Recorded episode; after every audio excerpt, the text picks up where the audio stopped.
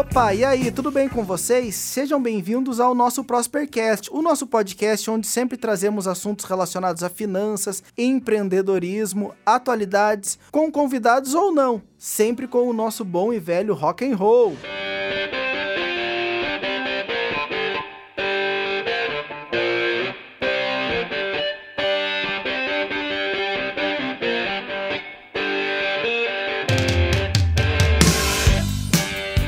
Lá. Na semana que passou, o medo chegou à bolsa de valores, né? Que que que aconteceu, né?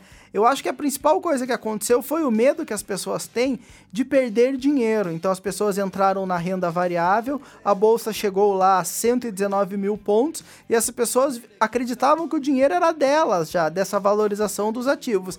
E à medida que os ativos foram perdendo valor, essas pessoas foram vendendo. Por quê? Porque acreditavam que o dinheiro era delas e o medo foi tomando conta. E nisso o que, que ocorreu? Uma coisa que não acontecia há muito tempo na bolsa brasileira, o famoso secret breaker, que você deve ter ouvido em todos os jornais, na internet foi amplamente divulgada, né? Mas o que é importante com relação a isso, né? Como você está com relação aos seus investimentos? E no podcast de hoje a gente vai falar sobre isso. Vai falar sobre o Secret Break, sobre os seus investimentos e o que você deve fazer com relação ao seu futuro.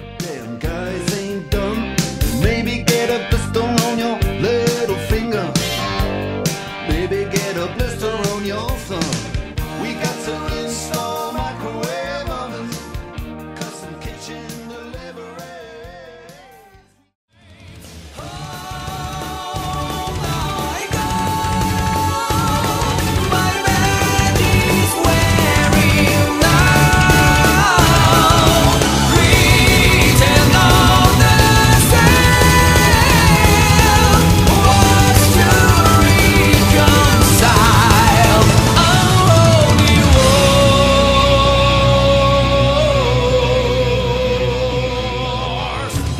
vamos lá, como vai ser dividido o nosso podcast hoje? A gente já está chegando no nosso podcast número 19. Primeiro a gente vai falar sobre o que é o Secret Breaker e como ele afeta a bolsa. O segundo, as principais causas operacionais que eu acredito que provocaram o Secret Break. Não que isso seja uma verdade absoluta. E a terceira coisa é para onde vai a bolsa com relação a tudo isso. Então, começando explicando para quem não sabe o que é o Secret Breaker.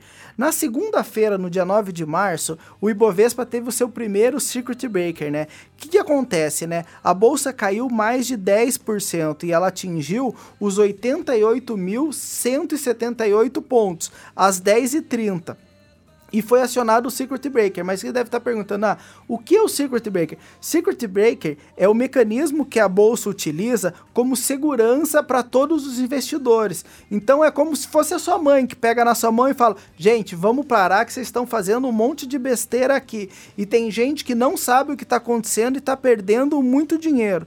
E como funciona o Circuit Breaker? Né? O Circuit Breaker funciona da seguinte forma a bolsa está funcionando, né? As pessoas comprando e vendendo. E à medida que o índice do Ibovespa, a gente tem até um podcast que a gente explica sobre o índice Ibovespa aqui, é o nosso Prospercast número 10. O Ibovespa caiu mais de 10%. O que, que a bolsa faz? Ela bloqueia as operações de compra e venda por 30 minutos.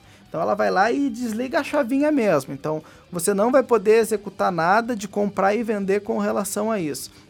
Então, depois disso, ela volta às operações. E se ocorrer uma queda maior do que 15% no índice Ibovespa, a B3 vai lá e bloqueia de novo. Ela aciona o segundo Secret Breaker.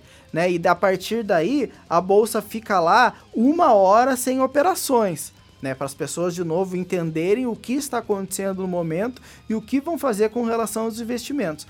Depois dessa uma hora que a bolsa fica parada do segundo circuit breaker, a bolsa volta a entrar em operação. E o que, que acontece? Se a bolsa cair mais do que 20%, ela vai ficar bloqueada por tempo indeterminado. E quem define isso é a B3, que é a dona da bolsa de valores. E o que ocorreu nessa última semana, né? A gente teve alguns circuit breakers, né? E como foi a história dos últimos circuit breakers que a gente teve na bolsa brasileira? Né? A gente teve lá em 1997 na crise asiática dos tigres asiáticos, a gente teve em 99 quando a gente teve alteração na, na flutuação do câmbio real em relação ao dólar, a gente teve em 2001 quando ocorreu a queda das Torres Gêmeas, a gente teve lá em 2008 na crise do subprime americano, a gente teve em 2017, que ficou conhecido como Joesley Day, e a gente teve agora em 2020, nessa semana que começou lá no dia 9 de março, né? Só para vocês terem uma ideia, quando a gente te, entrou na crise do subprime americano, que tem muita gente comparando as duas crises, a gente teve seis Secret Breakers só nesse ano. Só no mês de outubro a gente teve cinco Secret Breakers, né? Então a gente teve lá no dia 6 de outubro de 2008, no dia 10 de outubro de 2008, no dia 15 de outubro de 2008 e no dia 22 de outubro de 2008. Só nessa semana que passou a gente teve um Secret Breaker no dia 9, a gente teve um Circuit Breaker no dia 11, né, onde a bolsa caiu lá 10,11% e atingiu a marca lá dos 82.887 pontos. E a gente teve lá no dia 12 dois Secret Breakers, né? Um às 10h15, quando a bolsa atingiu 11,65 de queda, e novamente logo em seguida, né, ela retornou né, do Circuit Breaker e às 11h12 caiu mais 15%, né? E durante esse dia, que foi o dia que a gente teve os dois Circuit Breakers, a bolsa chegou a cair 19,58%. Né? Então quase foi ativado o segundo Circuit Breaker da bolsa, mas ela retornou, ela recuperou e ela fechou nos 72 mil pontos, né?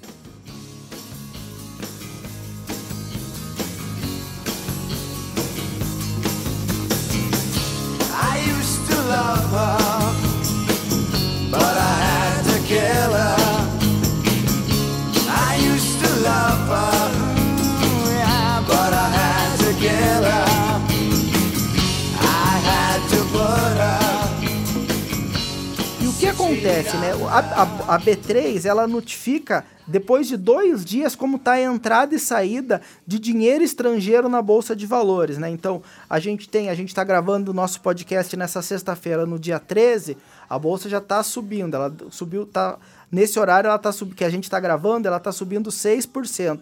E ela declarou o que aconteceu no dia 9, no primeiro Secret Breaker. E o que, que aconteceu?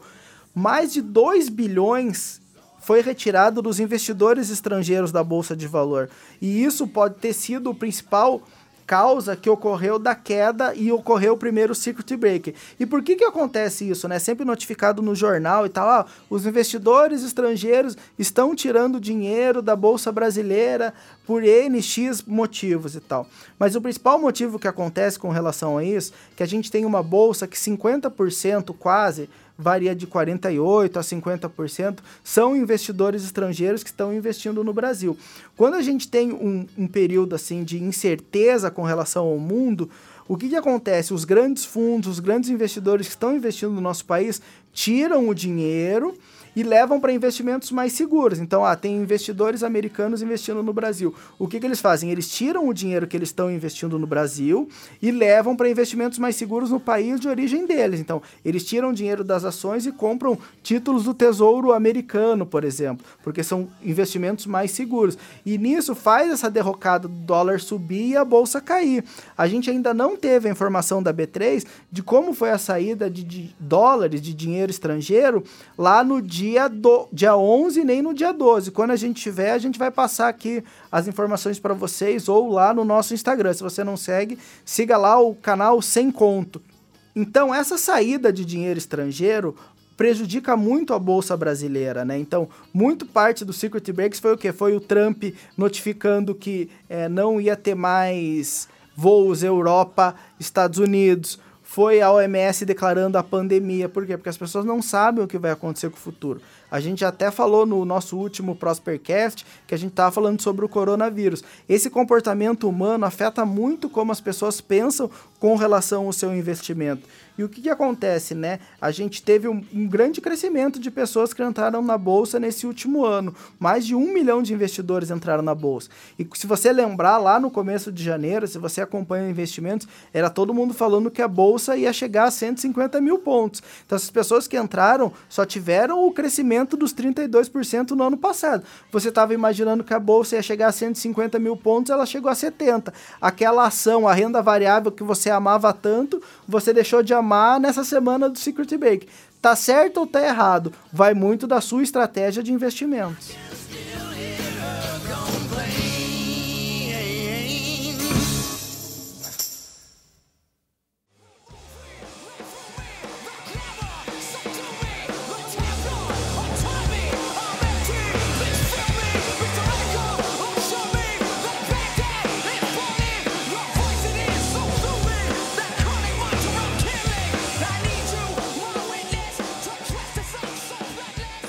A gente contextualizou aqui os Secret Breakers que ocorreram na nossa bolsa e por que eles são. É, a B3 faz essa questão dos Secret Breakers, que é a questão da proteção e segurança. Quais são as principais causas que eu acredito que ocorreram esses Secret Breakers, né?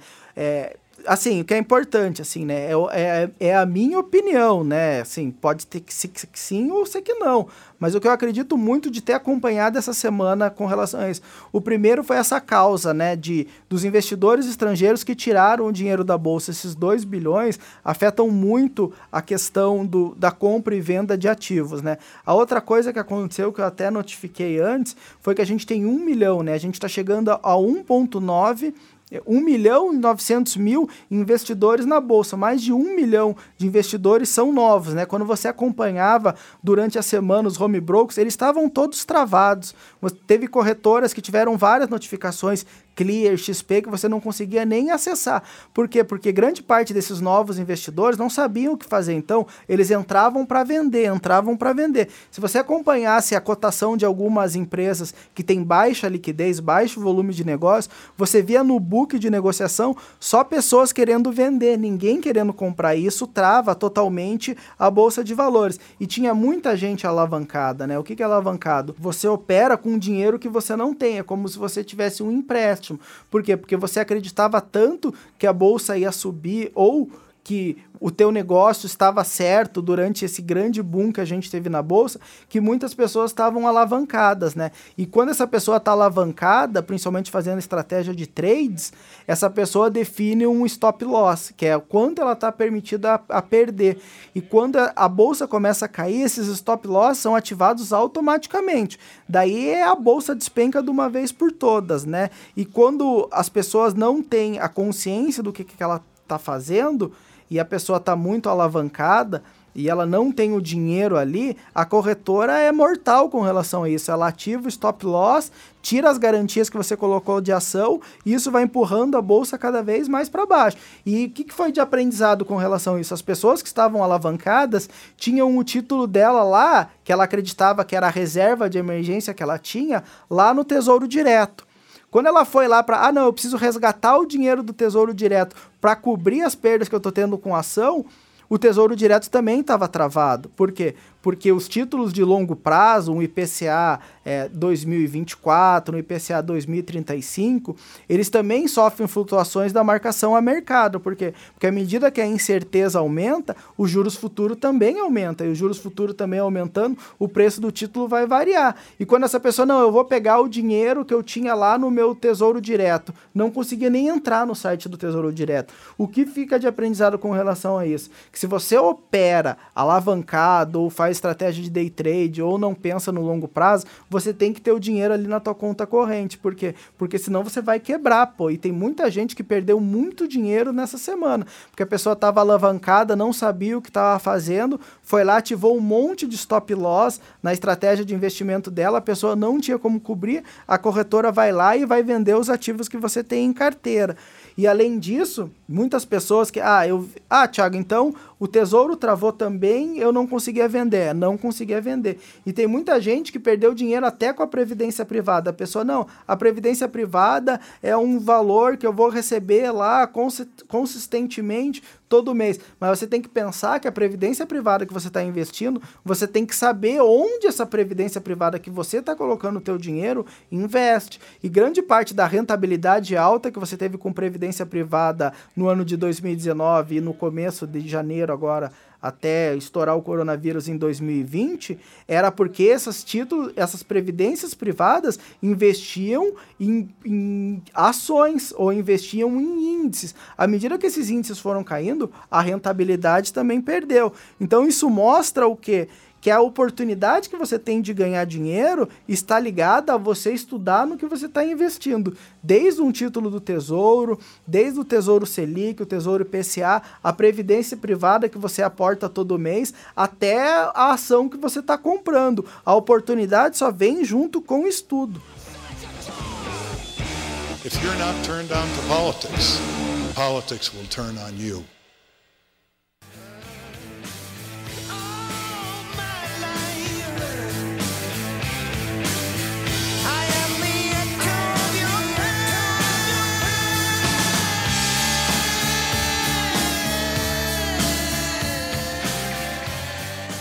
Outra coisa que foi grande aprendizado aqui, que a gente já até falou no nosso Prospercast, no Prospercast 11, que a gente fala de carteiras recomendadas, é você não seguir recomendação à risca. Quer ver? Vou te dar um exemplo aqui. Se você procurar, tem até relatórios com relação a isso. O Bradesco definiu como preço-alvo a ação da Petrobras na sexta-feira, a R$ 38,00. Na segunda-feira, ela estava a 23 e a ação da Petrobras chegou a bater R$ 11,00. Então, esse preço-alvo é uma perspectiva de futuro, mas assim, as premissas mudam rapidamente quando você investe numa ação, né?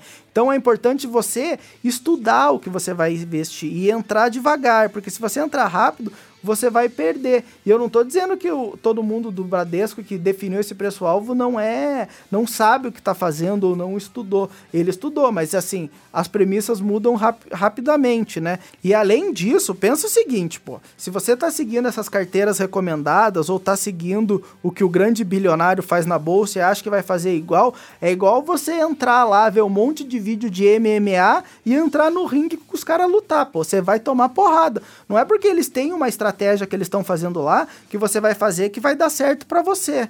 O importante é você pensar qual a sua estratégia que vai encaixar nos seus investimentos. O quanto você estudou para aquilo mesmo, o quanto você deixou de não seguir dica. Agora a gente vai falar dos próximos passos do que pode ocorrer na bolsa. E já está saindo um monte de estratégia que o investidor que é iniciante, se ele seguir aquelas estratégias, ele vai perder. Então é importante você fazer os seus investimentos pensando no que é bom para você, para sua família e para o seu futuro. E para onde vai agora os investimentos? Não tem como saber. Não tem como saber assim é, o que vai acontecer com os investimentos, porque renda variável é variável, não é que só sobe, senão chamaria, chamaria renda que só sobe, não é renda variável. E assim, e a movimentação com relação ao coronavírus está muito alta, né? A Disney está fechando os parques, é, a NBA já cancelou os jogos, a Libertadores aqui já cancelou alguns jogos, né? Então, para onde vai, não sei, mas acho que as restrições e o medo com relação ao coronavírus tá subindo bastante com relação a isso. E a gente até postou na sexta-feira um gráfico que a gente viu lá com o André Fran do Que Mundo é Esse, que mostra bastante que os países que restringiram a circulação e os movimentos mais rápido possível foi os que melhor conseguiram controlar a questão do coronavírus, né?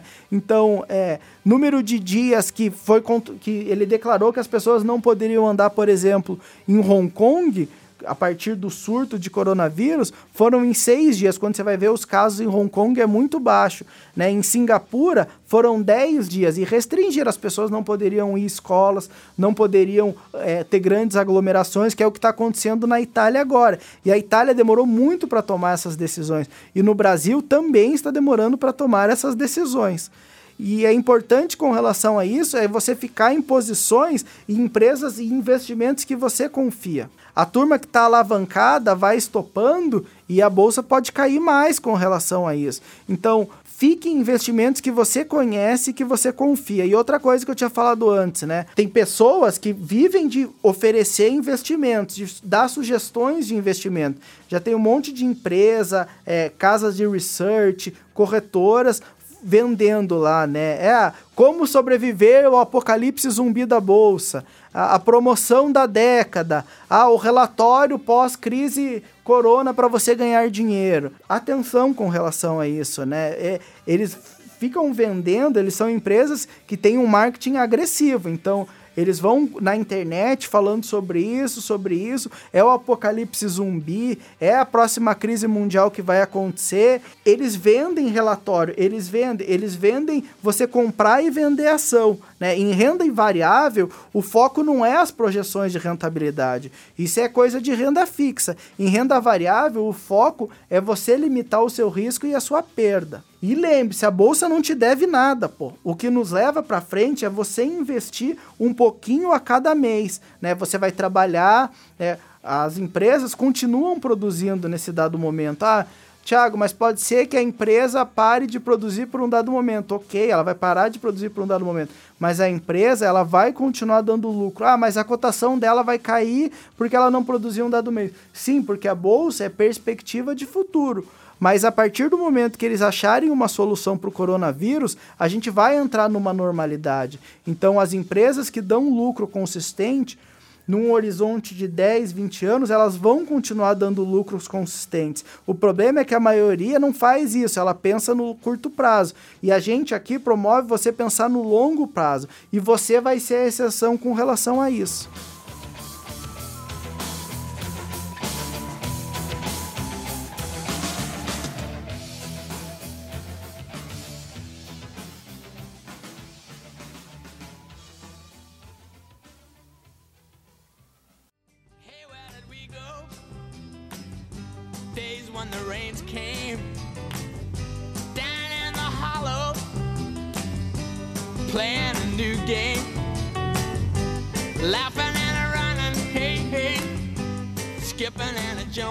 Pense no seu investimento para o longo prazo, né? No curto prazo não tem pra, como saber o que vai acontecer na bolsa, mas no longo prazo tem que você está investindo um pouquinho pensando na sua aposentadoria, pensando nos seus objetivos. Os circuit breakers passam, né? As crises econômicas passam. Os ciclos econômicos são positivos ou negativos, mas o que você faz com o seu dinheiro é uma coisa sua. Você define o que você faz com o seu dinheiro.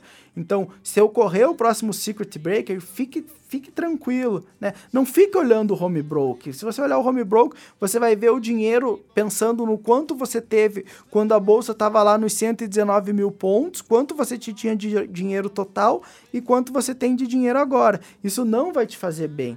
E agora, para a gente finalizar, a gente vai entrar lá na nossa dica cultural. Né? Qual que é a dica cultural? No começo do ano, eu tinha colocado, estipulado uma meta para mim que eu iria ler 30 livros durante o ano.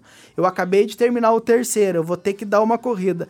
Mas daí apareceu uma grande surpresa, né? A grande surpresa foi agora o livro que eu acabei de ler, eu até postei lá no, no meu Instagram. Se você não segue o Instagram, é Thiago Navarro 10. Foi o livro Na Raça, o livro da Maria Luísa Filgueiras, que conta a história do Guilherme Bentimol, né, que foi o fundador da XP. E durante o livro conta desde da, da criação dele, quando ele era foi criado por pais separados, então ele vivia com um pai que tinha muito dinheiro e a mãe passava necessidade, e assim ele foi construindo toda a sua carreira profissional. Todas as passagens são retratadas em detalhes, eu tenho certeza que você vai gostar muito do livro, mas sem dar spoiler aqui do, com relação ao livro, ele conta de todas as decisões que ele tomou com relação à empresa, né? As decisões que ele teve de sair de um escritório de 25 metros quadrados e mudar para um escritório grande, mesmo sendo sem ter capital. Ele contou a história de quando eles compraram a primeira corretora, que era a menor corretora do Brasil, e como ele foi fazendo de, de, mudan de mudanças com relação ao direcionamento que ele dava na empresa, né? Até a XP se tornar a maior corretora do Brasil, né? A XP é a dona agora da XP, da Rico, da Clear e conta toda a trajetória dele. Eu tenho certeza que esse livro pode ajudar você a alcançar os seus objetivos. E o grande, a grande sacada ali que ele teve no, com relação ao livro, que eu acho que é o principal aprendizado, é que quando você tem um negócio, você tem que tomar alguns riscos. Claro, riscos sempre calculados. Qual foi a grande sacada que o Benchimol teve na, com relação à XP?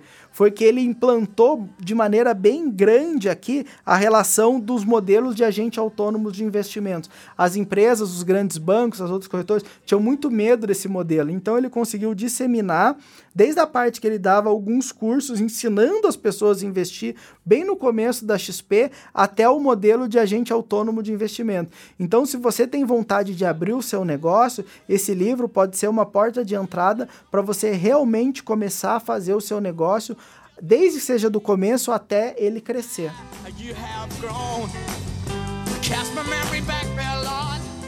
Gostaram do nosso Prospercast? Então fiquem ligados aqui que a gente semanalmente está postando conteúdo com relação a finanças, a empreendedorismo. Se vocês gostaram, não esqueçam de compartilhar o nosso Prospercast para o seu amigo, companheiro, aquele que investiu e perdeu dinheiro e não sabe o que fazer. Seguir as nossas redes sociais, o, o nosso Instagram é instagram.com barra sem conto underline. O meu Instagram é Thiago Navarro 10, o Instagram do Rafael é rafael.meneghelli. Queria agradecer agradecer a audiência de todos vocês. Um grande abraço e até a próxima semana.